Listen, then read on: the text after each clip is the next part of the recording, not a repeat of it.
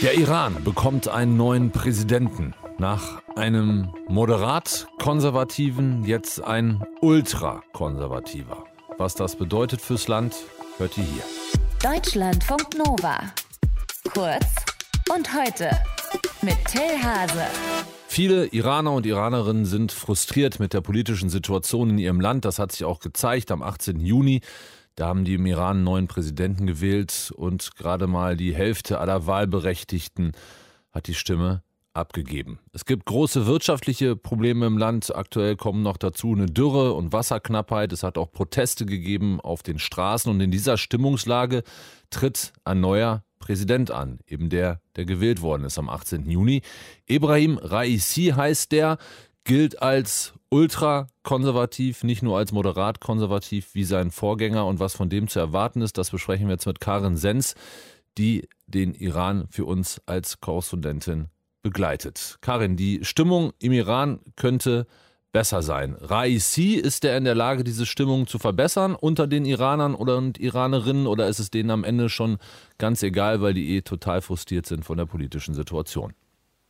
Also ich war ja vor den Wahlen und zu den Wahlen im Iran und ich habe schon eine extrem depressive Stimmung dort erlebt bei vielen Leuten.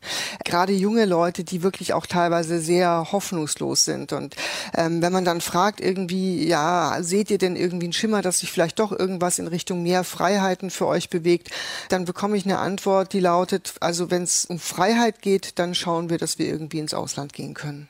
Und gibt es irgendeine Perspektive, die Raisi aufgezeigt hat in Sachen Wirtschaft? Das Land aus der Wirtschaftskrise führen? Wie will er das schaffen?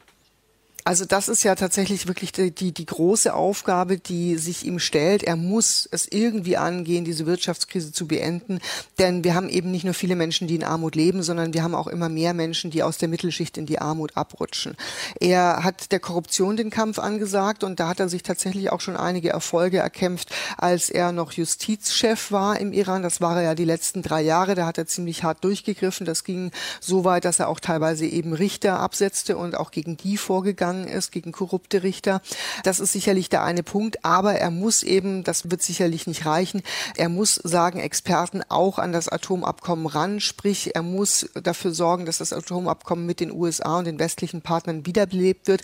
Da gibt es ja seit April Gespräche, im Moment liegen die auf Eis, aber alle gehen davon aus, dass sobald Raisi im Amt ist, diese Gespräche auch weitergehen werden. Für ihn wird es ein Spagat werden, denn er hat zum einen die Hardliner im Rücken, die jegliche Verhandlungen und jegliche Gespräche mit dem Westen ablehnen. Er selber aber sagt, dass er das eben grundsätzlich nicht ablehnt, denn das Ziel ist, dass die Sanktionen der USA, die dem Iran und der Wirtschaft die Luft abschnüren, dass die aufgehoben werden. Könnte es hilfreich sein in den kommenden Jahren, dass jetzt nicht nur der oberste religiöse Führer Khamenei ein ganz ultrakonservativer ist, sondern der Präsident auch und dass so interne Scharmützel im Iran weniger werden und deshalb ja mehr so aus einem Guss regiert werden kann? Also das ist tatsächlich, sage ich mal, so der Strohhalm, an den sich auch viele seiner Gegner klammern, dass sie sagen, im Endeffekt wird sich die Politik möglicherweise gar nicht groß ändern, denn moderat konservativ, das bedeutet ja nicht, dass ein freieres Leben tatsächlich unter Rouhani stattgefunden hat, unter dem alten Präsidenten. Wir haben auch dabei Demonstrationen Tote erlebt. Wir haben auch jetzt erst gestern wieder erlebt, dass eine Kölnerin zu zehn Jahren Haft eben noch unter der Regierung von Rouhani verurteilt wurde.